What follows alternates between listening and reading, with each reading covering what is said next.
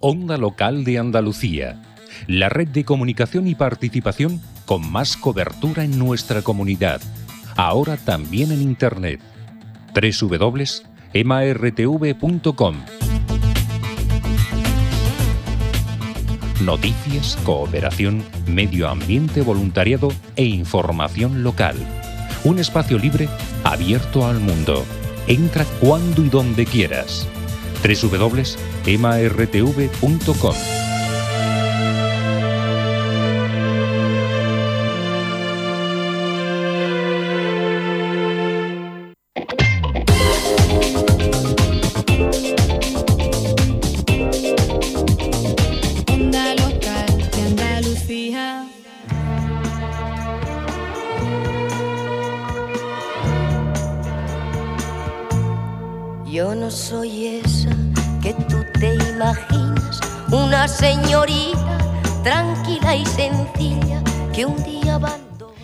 Bienvenidas y bienvenidos al programa Grandes, dedicado a las mujeres y a los hombres que creen, viven y luchan por la igualdad de género, por la igualdad de oportunidades entre hombres y mujeres. Soy esa que tú te creí.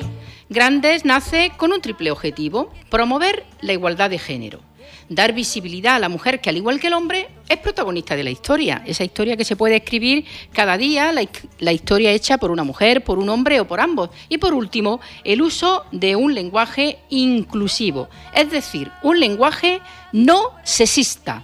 Jamás. Por eso, cada semana intentaremos, Javi Rey en el control y Fabiola García Montijano en locución, informar, asesorar y divertir a todas y a todos los oyentes o escuchantes de esta emisora ciudadana, de esta tu emisora local de Andalucía, en un programa producido en la emisora local de Atarfe, Radio y Liberis. luchando entre El programa de hoy lo vamos a dedicar al Día Internacional de la Alfabetización, que se celebra cada 8 de septiembre. También hablaremos con Cristina Galvez, nutricionista y propietaria de una parafarmacia ubicada aquí en la localidad de Atarfe.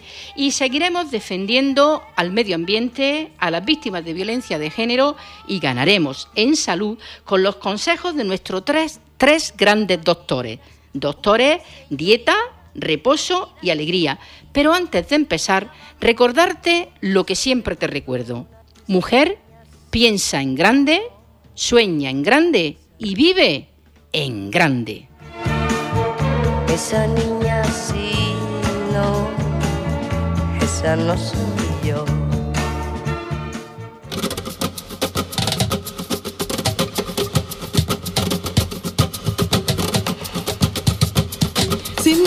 sientes que la suerte está contigo, jugando con los duendes, abrigándote el camino, haciendo a cada paso lo mejor de lo vivido, mejor vivir sin miedo. Y empezamos el programa con el espacio con rúbrica de mujer que, como sabéis, está dedicado a resaltar todas aquellas mujeres, tanto de nuestro país, de España, como internacionales, que son mm, fundamentales en la protección y la conservación del medio ambiente. Hoy vamos a hablar de Rachel Louise Carson, una bióloga marina y conservacionista estadounidense que a través de la publicación del libro Primavera Silenciosa en el año 1962 y otros escritos contribuyó a la puesta en marcha de la moderna conciencia ambiental o medioambiental. Nació un 27 de mayo de 1907 en Estados Unidos, como hemos dicho, y falleció un 14 de abril de 1964 a la edad de 56 años. Bióloga marina, eh, ambientalista, zoóloga, ensayista, autora de naturalista y una ávida lectora. Comenzó su carrera como limnóloga, es el- las personas que se dedican al estudio de los ecosistemas en aguas interiores, como pueden ser lagos, lagunas, ríos, charcas, marismas y, es- y estuarios. A la vez que escribía mm, temas de carácter medioambiental. siendo una escritora de gran éxito en ventas y de reconocimiento eh, a nivel nacional e internacional. A finales de los años 50, Carson vivió su cambió un poco su línea de protección y de estudio del medio ambiente y pasó a la atención hacia la conservación y especialmente hacia los problemas causados por el uso de los pesticidas el resultado de todo ello fue el libro titulado Primavera Silenciosa que editó en el año 1962, creando conciencia colectiva en toda la sociedad estadounidense. A la vez, este libro, Primavera Silenciosa, se encontró con una feroz oposición por parte de las empresas químicas e impulsó un cambio en la política nacional sobre los pesticidas, hasta tal punto de prohibir a nivel nacional el peligroso pesticida DDT y otros de esta índole. Fue premiada a título póstumo por el presidente de Estados Unidos en aquella época, Jimmy Carter, con la medalla presidencial de la libertad. Rachel Louise Carson toda una mujer comprometida con el medio ambiente. Bien, antes de concluir este espacio, iniciábamos la semana pasada, dentro del mismo, un apartado titulado Efemérides Igualitaria. Y ahí hoy la vamos a continuar con un hecho histórico que traemos y es el inicio del derecho al voto por parte de la mujer en España, que tuvo lugar un 19 de noviembre del año 1933 en la Segunda República y en el marco de las elecciones generales de ese año. 6.800.000 mujeres pudieron elegir por primera vez a sus representantes políticos. Y ya para concluir y despedirnos, vamos a poner un tema muy bonito, a mí me gusta muchísimo, de eh, La oreja de Van Gogh, que lleva por título Un mundo mejor.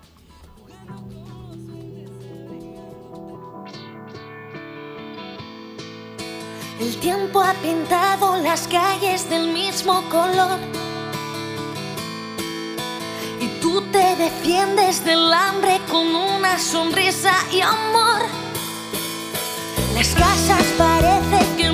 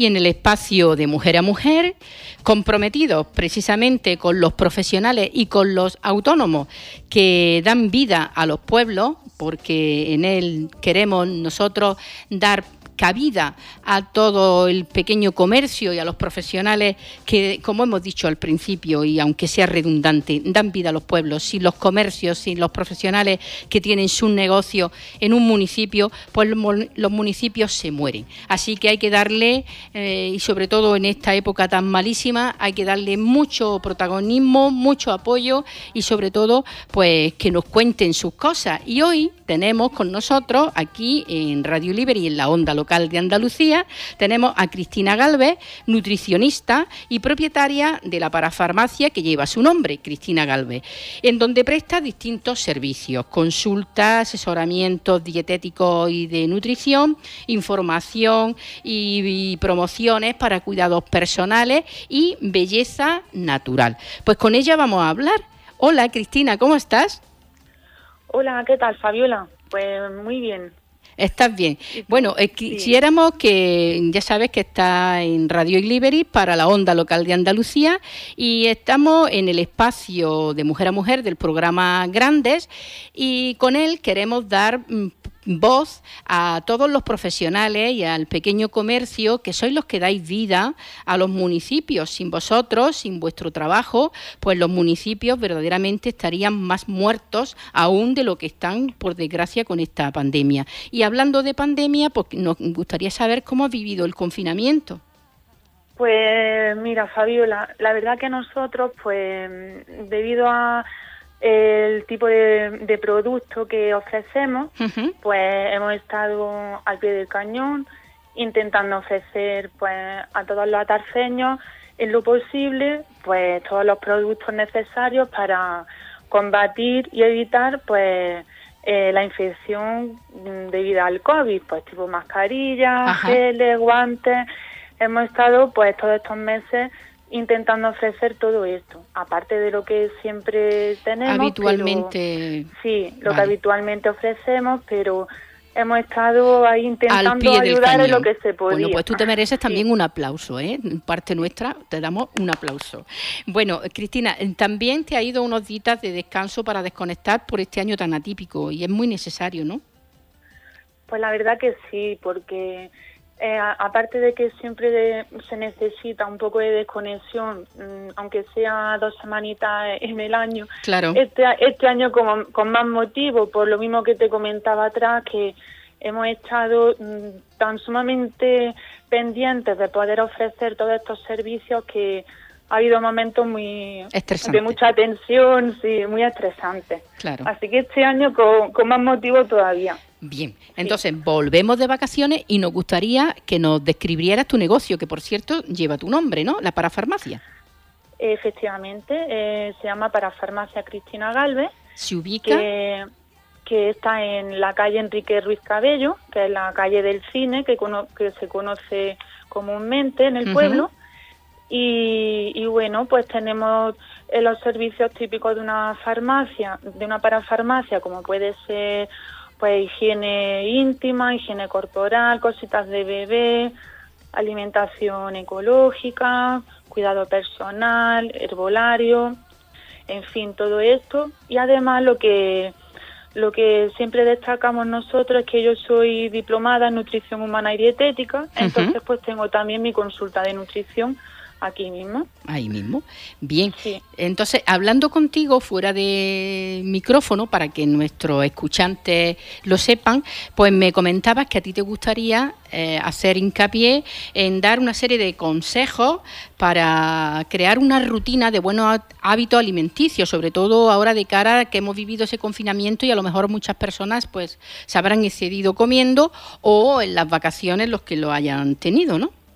Así es, Fabiola, porque la verdad que el haber estado confinado, eh, ahora cuando he podido retomar la consulta, pues todos mis pacientes me lo han comentado que esos meses de encierro han sido muy, muy estresantes, le ha provocado mucha ansiedad y yo creo que eso se traslada al resto de, de, personas también. Claro. Que ha dado más ganas, pues se ha comido más cantidad, se ha comido peor, mm, se ha acudido más a alimentos que no son saludables y todo ello, claro, repercute en el peso. Bueno, pues tú qué consejos nos das para tener unos hábitos de vida saludable, en este caso en cuestión de alimentación. Pues mira, principalmente lo que aconsejo, aparte os voy a dar así una, una rutina para que mm, poco a poco se vuelva a buenos hábitos, pero lo principal es que se haga progresivamente, que no se hagan cambios muy bruscos porque no los vamos a mantener a largo plazo. Y, y es más, nos va a provocar todavía más ansiedad eh, el querer de golpe cortar lo que estemos haciendo que no sea muy adecuado.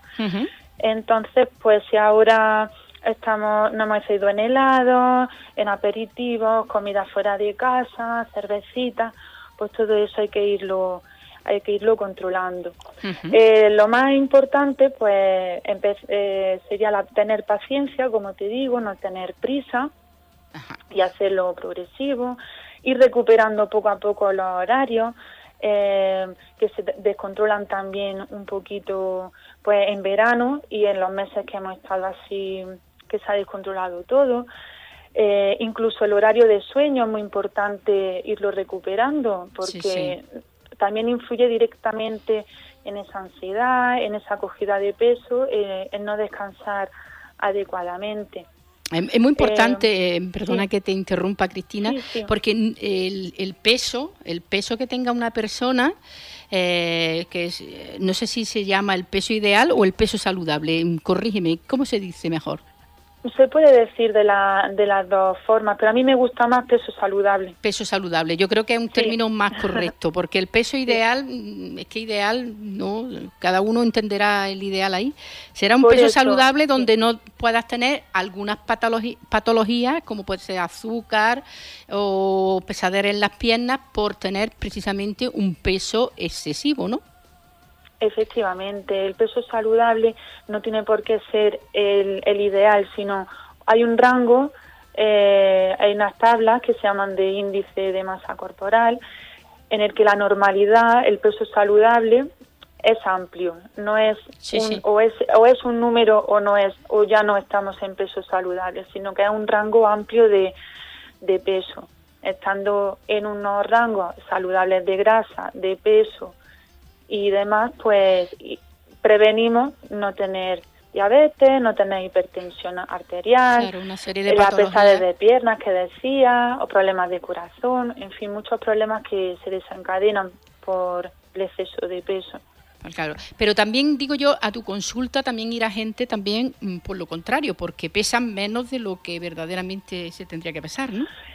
Sí, efectivamente. También hay personas que por su constitución o también por sus malos hábitos, pues están en un bajo peso y también necesitan asesoramiento para conseguir su objetivo de subir un poquito de peso y estar en un peso saludable, porque tan malo es estar por encima como por debajo. Por debajo, claro. Es que, claro, siempre cuando hablamos de peso parece que estamos hablando de personas que tengan sobrepeso o obesidad, pero también hay personas que están por debajo de, del peso que les permita también estar sanos, porque también hay enfermedades asociadas a, poco que se, a lo poco que se pesa, ¿no?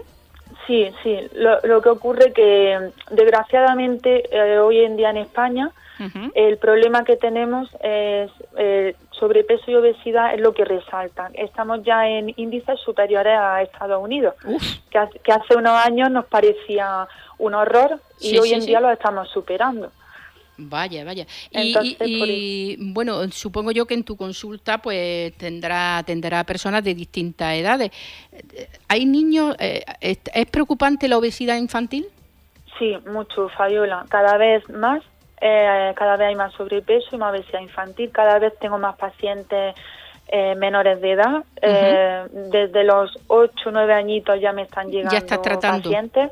Sí, sí, y en realidad es un problema familiar porque toda la familia tiene sobrepeso u, obesidad, entonces es claramente reflejo de que falla, falla la, la unidad familiar, entonces yo hago mucho hincapié que toda la familia cambie los hábitos y le ayude a ese niño a, a coger el buen camino en la alimentación. Cristina, porque em, habrá personas más propensas a tener más, a pesar más que otras, pero la mayoría de las personas que tenemos so- sobrepeso es por hábitos de vida poco saludables, especialmente hábitos de comida no muy recomendables, ¿no? Sí, sí, porque lo que es genéticamente, Fabiola, eh, es un 30% lo que influye la genética en el total, digamos, de que una persona esté obesa o con sobrepeso. Es decir, el resto, el 70% restante, es debido a, a factores externos, que es pues eso, malos hábitos, sedentarismo eh, y, y demás. Entonces, solamente el 30 es un Sí, factor sí. genético. Vale, entonces volviendo a esos consejos que nos dan, lo primero es que hay que tener paciencia. Eso de las dietas milagrosas, Efectivamente, eso no sirve de nada solamente para que dé más ansiedad y para que haya efecto rebote. ahí está. Muy bien. Entonces, primero paciencia y después, ¿qué podemos hacer? Después, fue muy importante planificar el menú semanal. Eh, haciendo un planning de comida, podemos ir con esa lista a hacer la compra y así nos aseguramos de no comprar cosas que no sean saludables, que sean que no sean procesadas. No, no se puede ir a hacer la compra sobre la marcha a ver qué veo, a ver qué cojo, y tampoco se puede ir a la compra con hambre. O sea, que tú tienes que ir a la compra con tu lista, con tu lista y, sin hambre. Efectivamente, con la lista hecha conforme el menú que vamos a, a realizar. Un Entonces, menú saludable, claro, por supuesto. Claro. Y Cristina, tú recomendarás mucho los productos de temporada, evidentemente. Puede, pues sí, porque es una manera de comer más sabroso, que los alimentos tengan más sabor y que sea más económico también Eso a la decir. hora de hacer la cesta de Claro, la que la gente no piense que por comprar productos de temporada se encarece la cesta, es justo No, el contrario. Al contrario, se abarata y además si lo hacemos en mercado de cercanía, en el mercado de toda la vida, más Ajá, todavía. Pues ya está, pues fíjate qué bien. Sí. Bueno, ¿algo más quiere añadir, Cristina, que sabemos que estás muy ocupada, que nos has Sí, dado pues, estos minutitos para hablar contigo? Yo, pues yo aconsejaría que se utilicen técnicas de cocinado que sean sencillas, Sí, con sí. poco, con, con poca grasa, pues descartar frituras, descartar rebozados, pues cocinar más bien a la plancha, al horno, al vapor, eh, al microondas, técnicas que requieren poca, poco aceite, Muy bien. salteados, hervidos. Eh, luego también eh, aumentar el consumo de fruta y verdura que habitualmente tengamos, pues aumentarlo un poquito. Eh, quitar más lo que, eh, eliminar bollerías, galletas, cosas de picote de ese tipo y en lugar de eso meter fruta y vegetales y verdura. Muy bien. En almuerzo y cena acompañar con ensaladas, cremas, salteados, ir variando la forma de cocinar, que es lo que va a hacer que no nos aburramos. Muy bien. Luego también meter en, en nuestra alimentación, incluir más pescado y menos carne. Vamos, más lo que pescado en blanco, defini- azul. Claro. En definitiva sería hacer la dieta mediterránea, basada en, en fruta y verdura. fruta, verdura, pescado. Cuando nos vayamos a, los- a por cereales, tipo pan, arroces, pasta, pues que sean mejor integrales, que tienen mejor calidad nutricional, nos sacian más, eh, se digieren más despacito y eso hace que se absorba más lento, no haya Ujú. índices Y- de azúcar. O sea, Dime. Y Cristina, supongo yo que el asesoramiento mm, hace dietas personalizadas en función de las características de cada persona. Me refiero a que si tienen determinada intolerancia alimenticia o alguna alergia o cosas de este tipo, ¿no?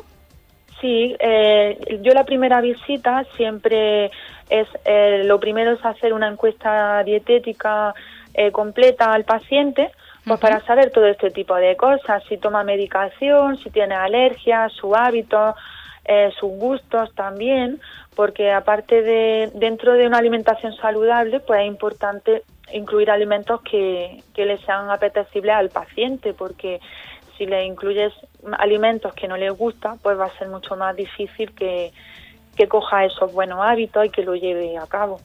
Muy bien, Cristina, pues en- recuérdanos dónde podemos localizarte si quieres dar tu número de teléfono para que nuestros oyentes también lo tengan y, y nada, y darte las gracias desde Radio Liberis por habernos atendido. Pues muchísimas gracias a vosotros, Fabiola.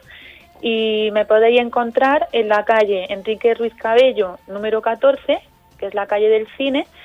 Y mi teléfono, por si tenéis alguna consulta o me queréis preguntar o pedir citas, sería 958 43 47 75.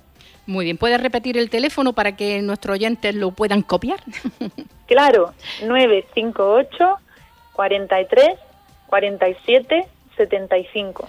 Pues muchísimas gracias Cristina y te vamos a poner una canción para ti, para todos nuestros oyentes y nuestros escuchantes, que es un pregón cubano que nos invita precisamente a comer frutas y verduras. Gracias, hasta otro día Cristina. Muchas gracias a vosotros. Hasta luego.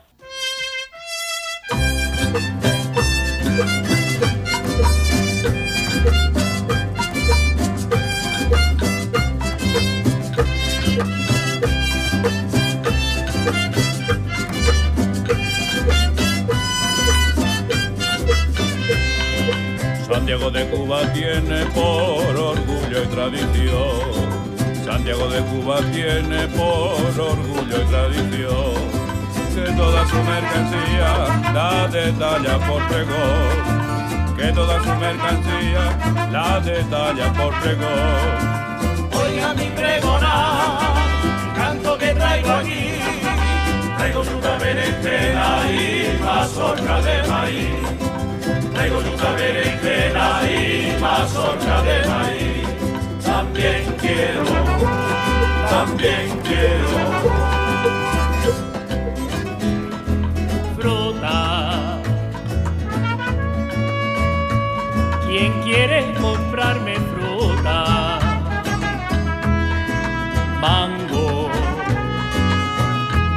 Del mame y mi bizcochuelo.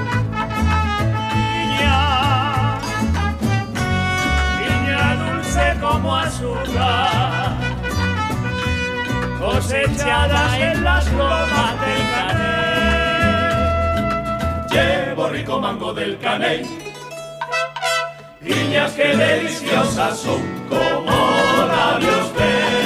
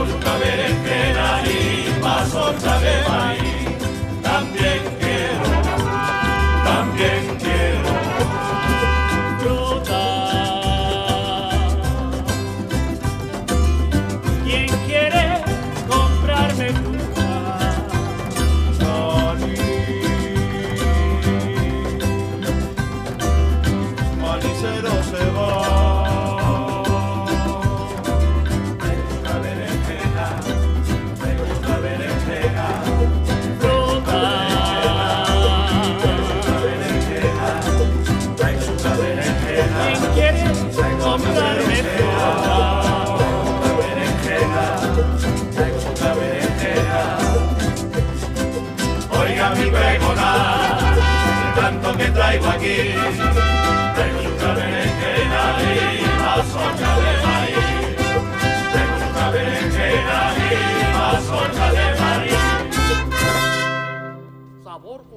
Bueno, y después de este maravilloso pregón cubano que nos traía el grupo Jarapa, pues vamos a continuar con nuestros tres grandes doctores que eh, de forma colegiada analizan e identifican los factores o hábitos que debilitan nuestro organismo provocando el envejecimiento prematuro. prematuro. La semana pasada estuvimos brevemente analizando las edades de nuestro cuerpo, que eran cuatro. La edad cronológica, que es la edad que tenemos, la que desde que nacimos hasta el día de hoy. La edad biológica, que determina la velocidad del deterioro de las funciones de nuestro organismo la edad que aparentamos, es decir, la edad que, con la que nos ve la gente, que nos pueden decir, escucha, pareces más joven o escucha, pareces más, más, mayor, y la edad percibida, que es la que nosotros mismos tenemos sobre nuestra propia edad. Hay días que nos levantamos y decimos, ¡ay, qué vieja estoy hoy! Y otros días nos levantamos y ¡uy, pues si yo soy muy joven! Vieja la ropa. Bueno, pues esas son las cuatro edades que tiene nuestro cuerpo. Y hoy vamos a hablar brevemente del proceso de envejecimiento. El envejecimiento es el conjunto de modificaciones morfológicas y fisiológicas que aparecen como consecuencia de la acción del tiempo sobre los seres vivos. El Centro Nacional de Investigaciones Oncológicas ha identificado cuatro factores clave que explican el proceso de envejecimiento. El primero es la acumulación de fallos genéticos. Cuantos más años pasan, más fallos se acumulan y las funciones de las células se deterioran. Se trata de un proceso natural, pero algunos factores externos como los contaminantes, la radiación o la exposición a sustancias tóxicas multiplican los daños. El segundo factor que explica el proceso de envejecimiento son los cromosomas que se desgastan. La información genética clave para el buen funcionamiento de nuestras células sufre con el tiempo un desgaste mayor o menor que depende de múltiples factores. Por ejemplo, el exceso de ingesta de azúcar provoca un desgaste mayor en dicha información genética. El tercer factor son que los genes se desprograman. A medida que pasan los años, la acción de los genes se regula, activándose los que aceleran el envejecimiento y apagándose los que frenan dicho envejecimiento. Hay como una desprogramación genética. Los hábitos de vida y la exposición a ciertas sustancias y circunstancias pueden activar o desactivar unos genes u otros. Y por último, las células se oxidan. Estas producen de forma natural desechos tóxicos que se llaman radicales libres, que son oxidantes. El cuerpo los intenta disminuir produciendo antioxidantes, aunque a veces no logra disminuirlos y se acumulan. Aspectos que influyen en ello son, por ejemplo, pues comer demasiados alimentos ricos en grasas, sobre todo saturadas, y los kilos de más aumentan la carga de tóxicos que hay en el organismo y estas toxinas afectan a las células y tejidos del cuerpo. Pues bien, este ha sido el proceso de envejecimiento con esos cuatro factores que son acumulación de fallos genéticos, los cromosomas se desgastan, los genes se desprograman y las células se oxidan. Eso han sido el análisis que nuestros tres grandes doctores, Dieta, Reposo y Alegría, han hecho hoy y la semana que viene pues seguiremos viendo más cosas al respecto.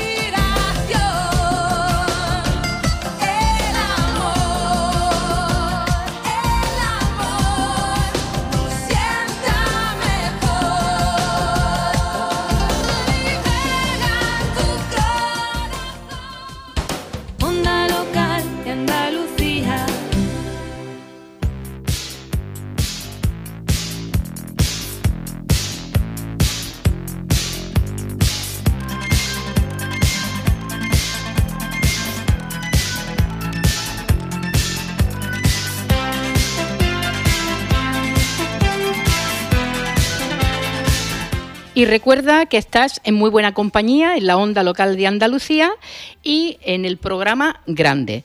Ahora vamos a empezar el espacio contra los malos tratos Basta ya, que hoy lo vamos a dedicar precisamente al Día Internacional del Analfabetismo, que se celebra cada 8 de septiembre. La mejor medida para fomentar la igualdad real entre hombres y mujeres es el acceso a la educación. El analfabetismo afecta en la actualidad a más de 750 millones de personas, de los que 500 millones son mujeres y niñas, según ha recordado Manos Unidas con motivo de la conmemoración del Día Internacional de la Alfabetización, que como hemos dicho anteriormente, se celebra cada 8 de septiembre. La educación y como primer paso la alfabetización es la principal herramienta para lograr que las personas puedan salir de la pobreza y para impedir que ésta se transmita de generación en generación. Esto lo asegura María José Hernando, miembro del Departamento de Estudios de Manos Unidas. La ONG Interred especialista en educación y género, subraya que las causas de analfabetismo en el mundo son muy diversas. Las actitudes machistas que llevan a la desigualdad entre los sexos, por la, por la posición de las mujeres y de las niñas en la sociedad. Muchas niñas no les dejan que vayan a la escuela y cuando tienen 12 años pues tienen que cuidar de sus hermanos menores o incluso tienen que casarse. O sea que ahí el machismo está bastante, bastante implantado.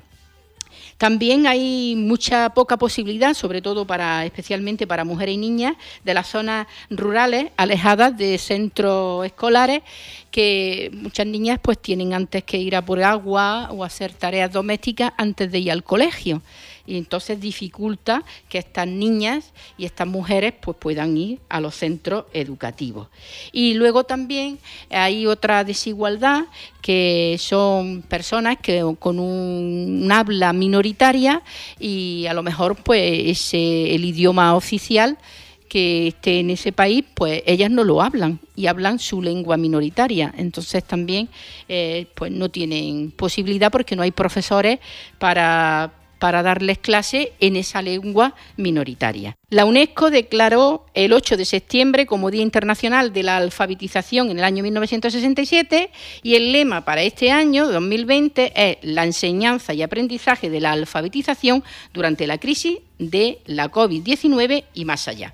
Bueno, eh, como sabéis, el espacio contra los malos tratos Basta Ya tiene también otra parte que le hemos denominado eh, las cifras de la vergüenza. Bueno, pues según el último balance del Ministerio de la Presidencia, Relaciones con las Cortes de Igualdad, las víctimas mortales a causa de la violencia de género en lo que va de año hasta agosto de 2020 asciende a 30 personas, a 30 mujeres asesinadas por sus parejas o sus exparejas. En agosto de 2020, un total de cinco mujeres han sido asesinadas víctimas de la violencia machista, que representa una variación de dos respecto al mismo mes del año anterior. Y por último, recordarte, mujer, que si eres víctima de violencia de género, que no estás sola. Tienes un número de atención durante las 24 horas, que es el 016, que es un número que no deja huella en la factura, pero que sí debe de recordar y borrarlo del teléfono una vez que hayas llamado, ¿vale? No deja huella en la factura, pero sí se queda en el teléfono, por lo que debes de borrarlo. Y también tienes su homólogo en Andalucía, que es el 900 200 999. Para despedir el espacio vamos a poner un tema de Soraya Arnela, qué bonito, y recuerda que contra los malos tratos hay que decir basta ya y tú, mujer, no estás sola. Oye, la vida tiene mil colores, no solo tiene sin sabores. Hay días que amanecen tristes, pero siempre habrá mejores. No hay mal que el tiempo no devore, aunque lo bueno se demore. Seguro llegará ese día, porque así es la vida. Voy a decidir que llorar no quiero.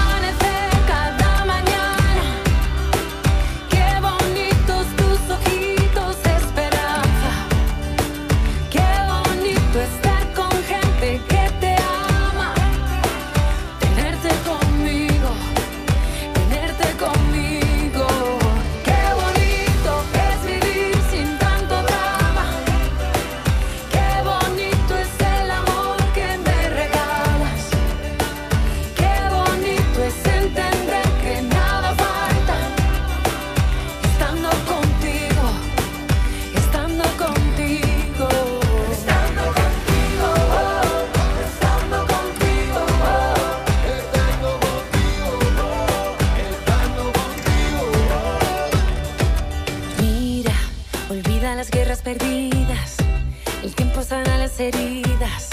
Que todo lo que se ha bailado, eso nadie te lo quita. Los muros solo son mentira. La tierra no está dividida. ¿De qué nos sirven las fronteras cuando no haya vida? Voy a decidir que llorar no quiero.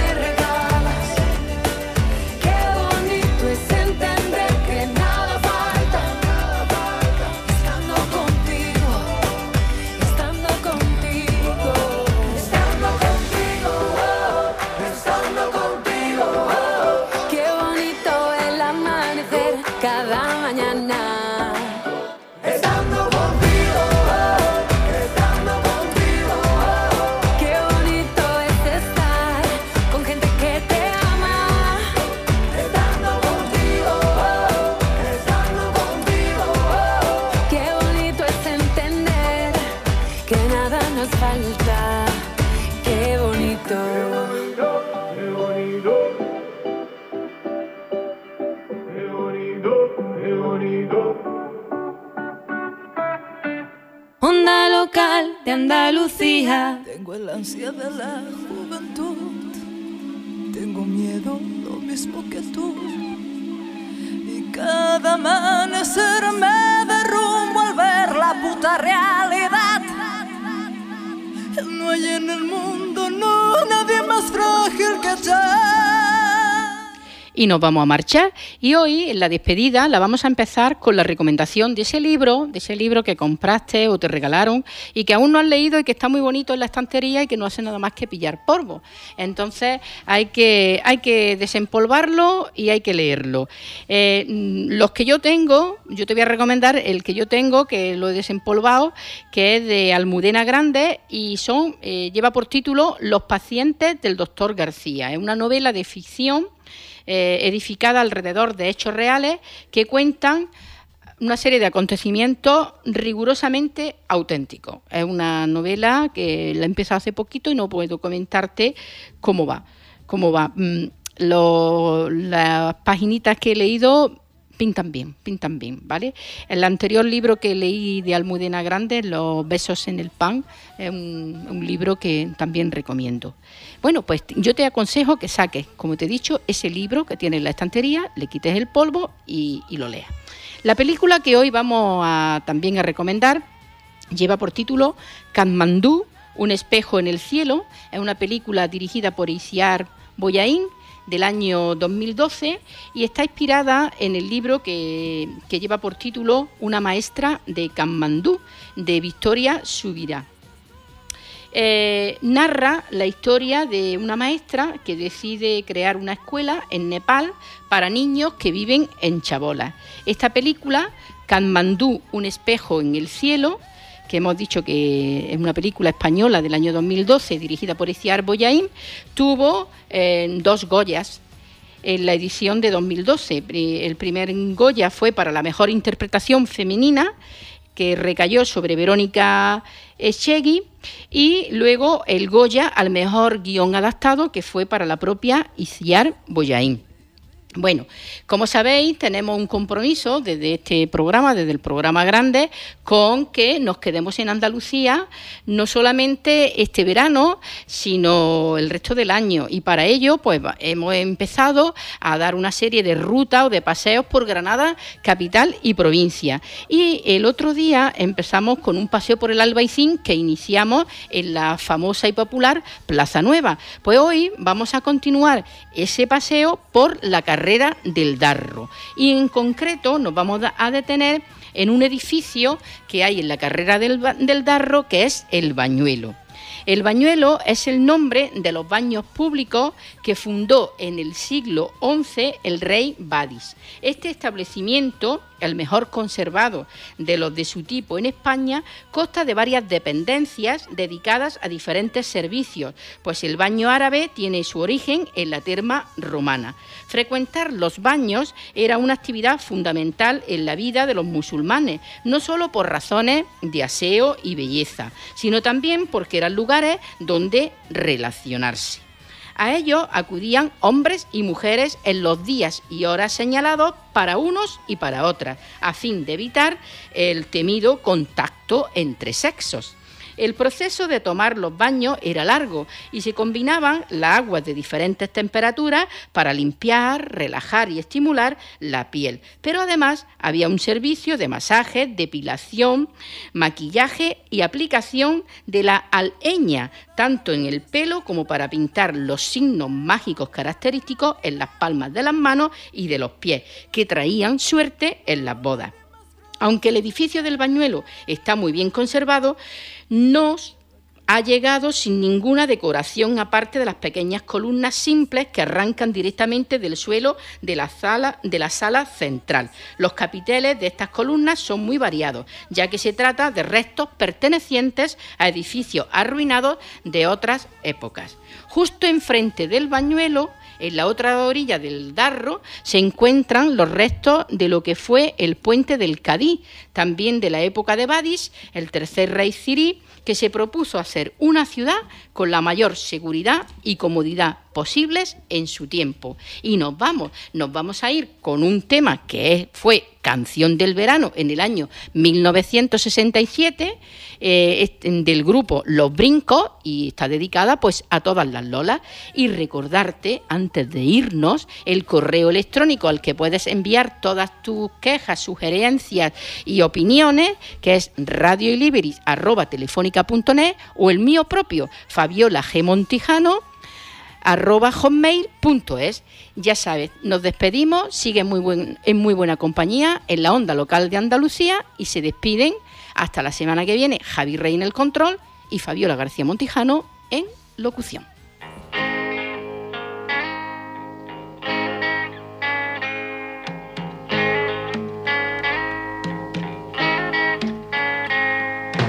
La otra noche bailando estaba con Lola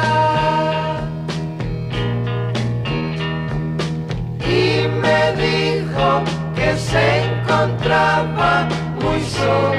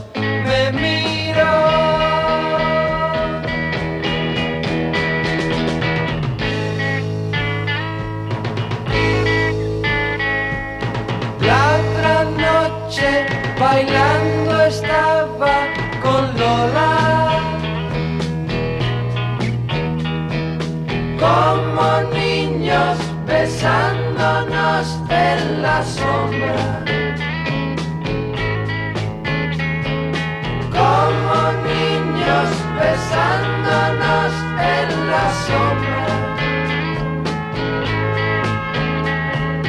como niños besándonos en la sombra.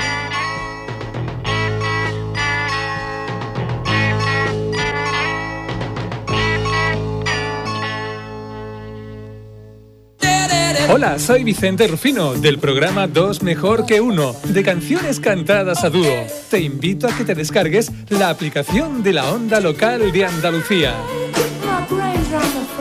Busca la APP, la aplicación para móviles de la onda local de Andalucía. Escucha nuestra programación en directo y descárgate los podcasts de tus programas favoritos. Conoce nuestras emisoras municipales y comunitarias. Nuestra parrilla. Súmate a la onda local de Andalucía. Participa y haz radio con nosotros. y con nosotras.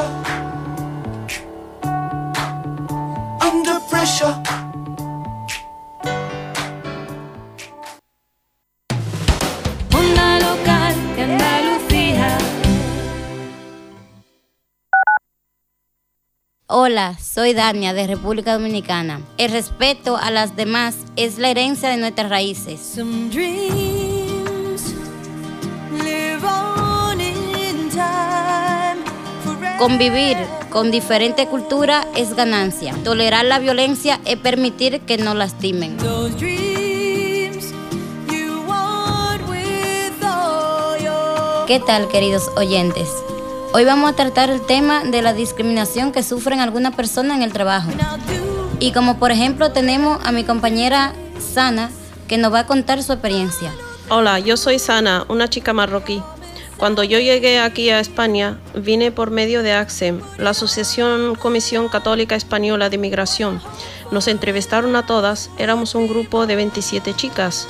Las demás personas las eligieron y a mí no, por el simple hecho de llevar velo. Y aquí tenemos a Yamile. Hola, yo soy Yamile, una chica hondureña. Estuve trabajando, todo iba bien, una buena relación entre trabajadora y jefe, pero decidí ser madre. Y a raíz de esto todo cambió. Me obligaron a trabajar más, más horas, menos sueldo, con el único objetivo de que me cansara y que me fuera, y no pudiera cobrar la prestación por baja de maternidad. Para terminar voy a dar mi ejemplo. Yo soy Dania de República Dominicana. Una forma de discriminación que yo sufrí fue que no me dieron el trabajo por una foto personal de mi WhatsApp en una discoteca. Ahora nuestra compañera Yamile va a dar algunas soluciones a todos estos problemas. En primer lugar, no deberíamos de juzgar a los demás por una apariencia, sino centrarnos en los valores y cualidades. Y en segundo lugar, no debemos firmar ningún documento sin asesoramiento. Y para terminar, hay que ponerse en el lugar de la otra persona y respetar su vida privada, porque todos tenemos derecho a la intimidad.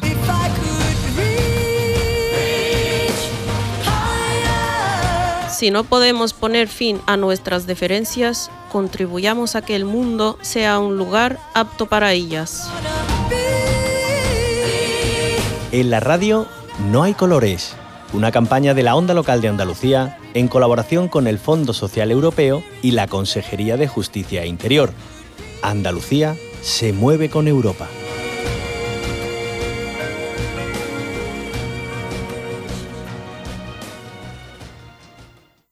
Onda local de Andalucía. Cuando vayas al súper, fíjate y no compres productos sobreempaquetados. Reduce el número de envases en tu compra. Elige los más sencillos, los reutilizables o reciclables. Intenta adquirir productos sin envasar. Tu compra será más barata y ayudarás a reducir el consumo de energía y de materias primas. Un problema de todos que todos debemos resolver. Colabora. Es un mensaje de la Confederación de Asociaciones de Vecinos, Usuarios y Consumidores de España. 1, 2, 3, condón y acción.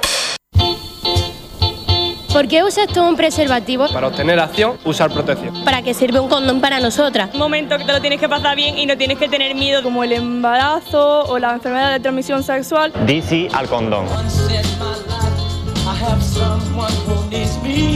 Hola, somos Victoria Villacañas Cruz y Rafael Parrilla. hemos venido para hablar del uso del preservativo.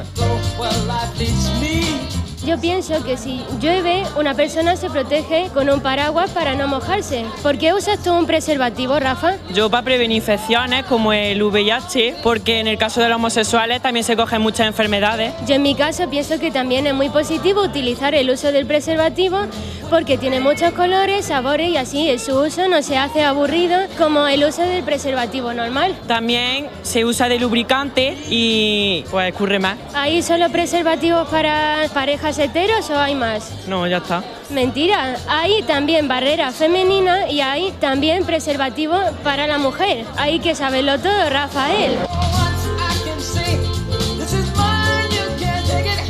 1, 2, 3, condón y acción. Una campaña de la Onda Local de Andalucía y el proyecto Más Visibles, en colaboración con la Consejería de Salud y Familias de la Junta de Andalucía.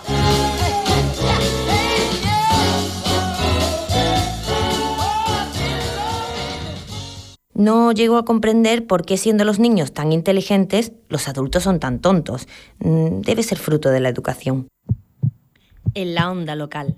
Sigue con nosotros el ritmo creciente de los latidos del territorio andaluz.